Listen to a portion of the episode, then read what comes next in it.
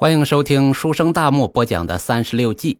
这一期啊，咱们学习败战计的第五计连环计。所谓连环计，就是一计套一计，把一件事拆成很多步骤做，从而迷惑敌人。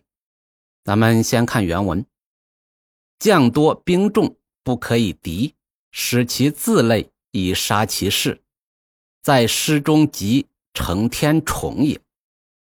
咱们简单的翻译一下：敌方兵力强大，不能硬拼，应当运用谋略，使其自相牵制，借此削弱敌方的力量。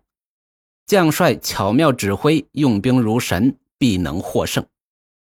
这所谓连环计啊，就是一种多步骤或者多环节的计谋。换一句话说，也可以理解为计中有计，多计并用，计计相连，环环相扣。一计呢，用来累敌；一计用来攻敌。那么，即使智谋再高、力量再强的敌人，都能够被制服。战场形势复杂多变，在对敌作战时使用计谋，是每一个优秀指挥员所追求的和依赖的。而双方指挥员往往都是有经验的老手，那如果只用一计，很容易就会被对方识破。相反呢？一计套一计，计计相连，不但能迷惑敌人，而且能收到很好的效果。因此呢，连环计旨在用巧妙的方法拖累敌人，给敌人造成包袱，让其失去行动自由，不战自乱，进而达到减弱其力量，使我方或趁机进攻，或趁机撤退的效果。而连环计的运用，最重要的就是布局。只有布局周密完整，没有破绽漏洞，才能完美的施展。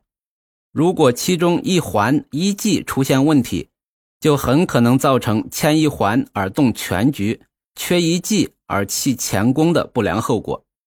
因此呢，只有那些思虑周到、组织能力强、能将主客观因素充分结合起来的运筹者，才不会因百疏一密而导致功亏一篑。咱们来先看第一个典故，是有关战国时期张仪的。这战国时啊，楚怀王为从约长，联合齐国等共同抵御秦国。这秦惠文王呢，就十分担心。秦国的相国张仪献计说：“我呀，愿意出使楚国，去说服楚怀王，以离间他和齐国等诸侯国的关系。”让他们的合纵计给瓦解掉。秦王呢同意了他的建议，这张仪于是就辞去了相国位，前往楚国。他得知楚王有一个宠臣叫金尚，这楚怀王啊很听他的话，就用重金贿赂了金尚。金尚呢在楚王面前极力推崇张仪，啊，楚王也知道张仪很有才干，便召见了张仪。张仪说。这当今天下只有秦、齐、楚三国最为强势。如果秦跟齐国结盟，则齐强楚弱；如果秦跟楚国结盟，则楚强齐弱。然而呢，秦王啊，只愿意同楚国结盟。我这次来呢，特意是为二国的通好而来。秦王答应啊，把以前商鞅夺取楚国的商于六百里地归还给楚国。这楚怀王听后大喜，不顾他的客卿陈轸的劝谏，决定与齐国断交，同秦国结好，并派他的亲信冯侯丑同张仪去秦国受地。这二人呢，来到秦国都城的时候，这张仪呀，假借酒醉。故意从马车上摔下来，然后呢，以腿摔伤为由，在家闭门养伤，让冯侯丑一个人留在馆舍。这冯侯丑啊，见秦王见不到，见张仪也见不到。这一晃呢，三个月过去了，桓帝之事啊，还是没有落实。这冯侯丑呢，就将情况写信报告给了楚王。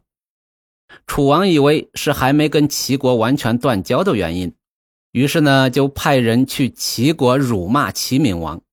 这齐闵王一怒之下，干脆呀与秦国结好了，共同攻打楚国。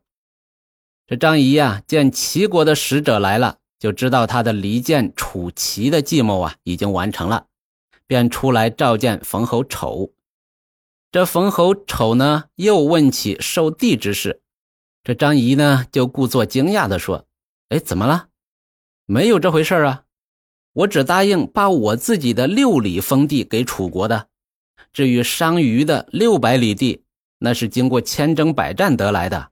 秦王啊是不会轻易答应还给楚国的。”这冯侯丑啊，这时候才明白中了张仪的连环计。不仅没有得到商于之地，反而无辜的与齐国结怨了。咱们再来看一个之前讲美人计时讲过的有关貂蝉的故事，这呀其实也是个连环计。在东汉末年，太师董卓专权，朝野上下敢怒不敢言。这正直的大臣们呢，都想除掉他，但又苦于无好计可施。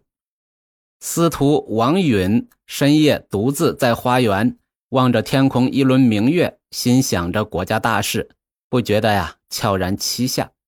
他忽然听见牡丹亭处有人长叹，走过去一看，原来是家中十六岁的美丽歌女貂蝉。他就问貂蝉为何长叹，这貂蝉就说了：“我自从入府以来，大人待我恩重如山，我不知如何报答才好。”最近呢，老是见大人愁眉不展，一定是有难办的大事，但又不敢问，故而长叹。如果呀，我能给大人分忧就好了。这王允一听啊，猛然醒悟，没想到汉朝天下竟在一个女子手中啊！他把貂蝉领到了亭内，跪在地上给貂蝉磕头。这貂蝉受不起呀，就忙问大人呢：“你这是干什么呢？有用到我之处？”尽管吩咐呀。这王允呢，见貂蝉十分坚决，就说：“这董卓和吕布都是好色之徒，我呢收你为义女，先把你许配给吕布为妻，然后再献给董卓为妾。你在他们二人之间周旋，见机行事，挑拨离间，设法呀让吕布杀掉董卓，以保住汉朝江山。”这貂蝉听后。满口答应，并发誓说：“如果我不按照大人说的去做，不报大义，我呀当被乱刀砍死。”啊，这就是王允和貂蝉共同定下的连环计。最后呢，除掉了董卓。最后啊，再看一个宋朝的故事：毕在玉连环计。这宋代的将领毕在玉跟金人打仗，他分析金人强悍。骑兵尤其勇猛，如果对面交战，往往会造成重大的伤亡。所以呢，他的用兵主张是抓住敌人的重大弱点，设法钳制敌人，寻找良好的战机。有一次，又与金兵遭遇了，他命令部队不得与敌军正面交锋，可采取游击流动战术。敌人前进，他就令队伍后撤。等敌人刚刚安顿下来，他又下令出击。啊，等金兵全力反击的时候，他又率队伍跑得无踪无影。就这样呢，退退进进，打打停停，把金兵搞得疲惫不堪。这金兵想打又打不着，想摆又摆不脱。这个，有点像红军游击队的十六字诀：敌进我退，敌驻我扰，敌疲我打。敌退我追。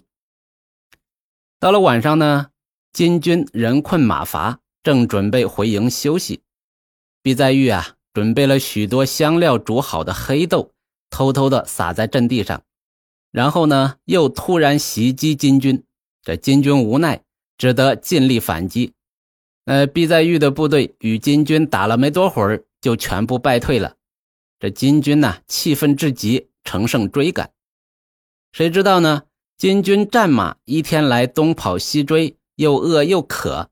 他闻到了地上有香喷喷的味道，用嘴一探，就知道是可以填饱肚子的粮食。